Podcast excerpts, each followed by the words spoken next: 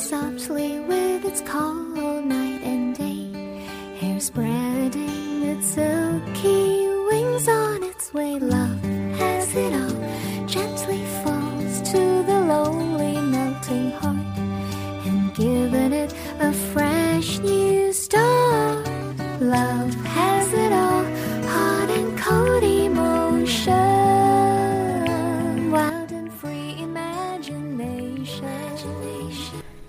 林王朵，过来帮你介绍。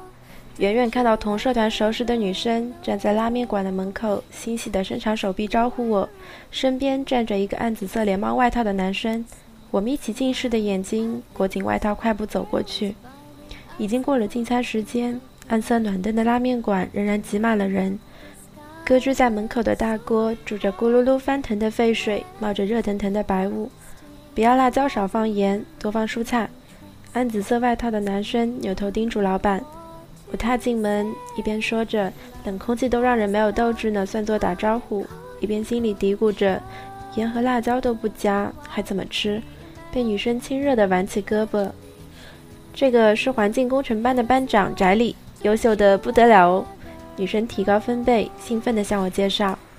男生一边羞涩地微笑着说：“没有啦”，一边朝我点点头。这位是林王朵，我知道。女生正准备介绍。男生低低的接过话：“嗯，哎，真是也不早说，真是快过去找个位子坐。”半秒的停顿后，女生开心的扯着我过去。从女生不停的讲话中，得知了面前这个男生的些许。宅里，除去环境工程班班长之外，还有一连串诸如社团社长、协会主席的光鲜头衔，成绩很棒，受导师器重。到后来，细小到诸如翟里，他脾气超好的，口琴吹得很不错。要死啊，这么优秀，没理由大二了还不找女朋友哎的事情，也会在这样插科打诨的聊天中不经意透露。可这样一个人，没理由知道我的名字。我虽然心里纳闷，却又不好意思发问，来打断这持续而友好的聊天氛围。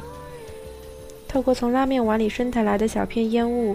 对面男生一双漂亮的眼睛正盯着我，我笨拙地朝对方点了点头，继续埋头吃面。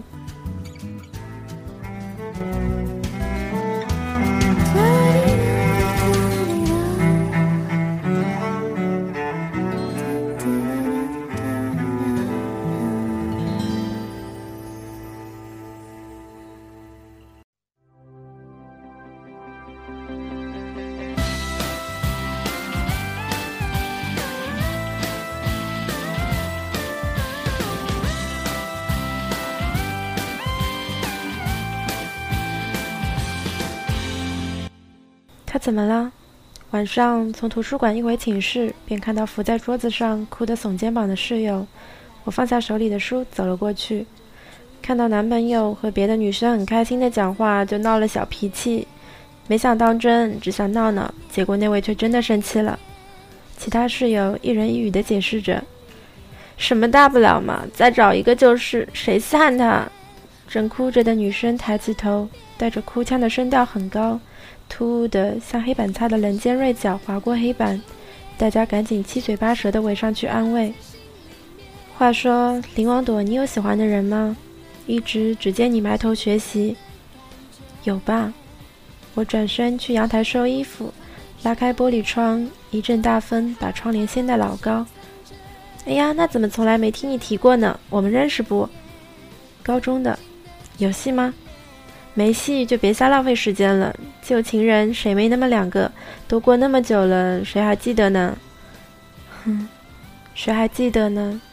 都已经过去那么久了。